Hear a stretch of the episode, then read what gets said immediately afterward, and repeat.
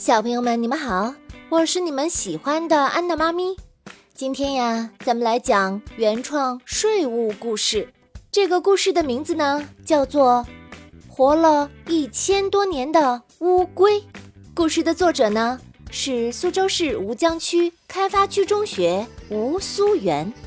接下来，故事开始了。我是一只乌龟。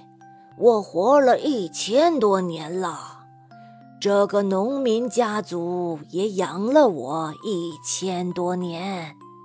我看着他们渐渐的，由每天担心能不能吃饱，衣服也破破烂烂的，到现在的衣食无忧。哎呀，我心中真是感慨万千呐！起初的时候，我只是一只在河里默默无闻的小乌龟。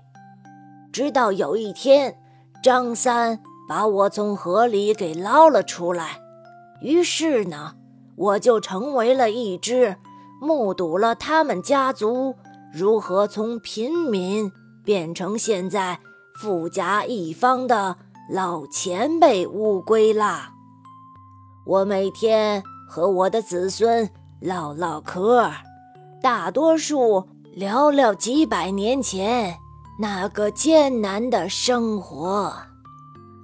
那个时候啊，张三他们家是贫农，就是给地主干活的。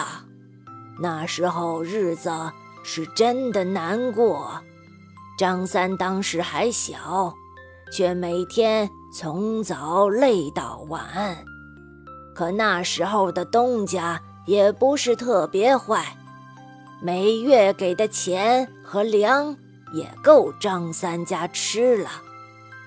但是张三家就跟个无底洞一样，钱都不知道用在哪里了，就是穷啊。后来。我才知道，一个叫做农业税的东西，比地主还可怕。叫皇帝的人呢，更可怕。那个皇帝为什么要收这么多的税呢？哎，因为他呀，贪图享乐，修运河，修宫殿，钱哪里来呀？就是这个叫农业税里面得来的，结果呢，没多久他就被人一锅端了。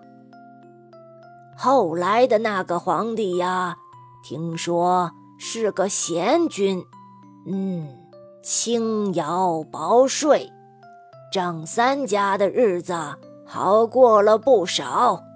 可是啊。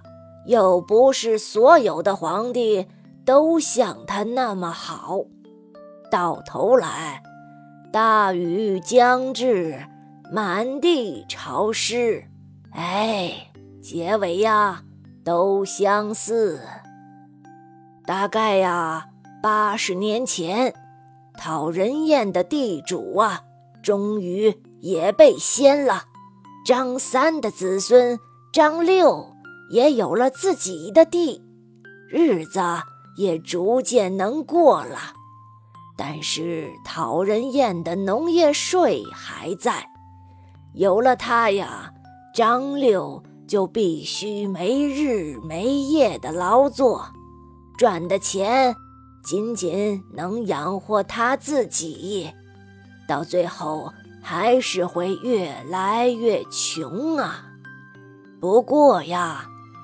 二零零六年，农业税没了，张六也看见黎明的曙光了，每天乐呵呵的。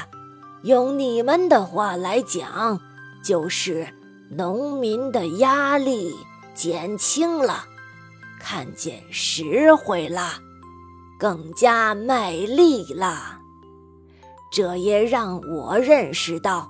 现在和以前的那些可不一样啊！国家和政府可是真的为农民着想，是真的全面奔小康啦。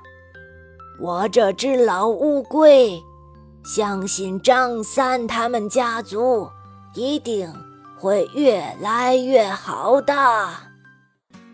好啦，小朋友们，今天的故事就为你讲到这儿，咱们下次再见吧。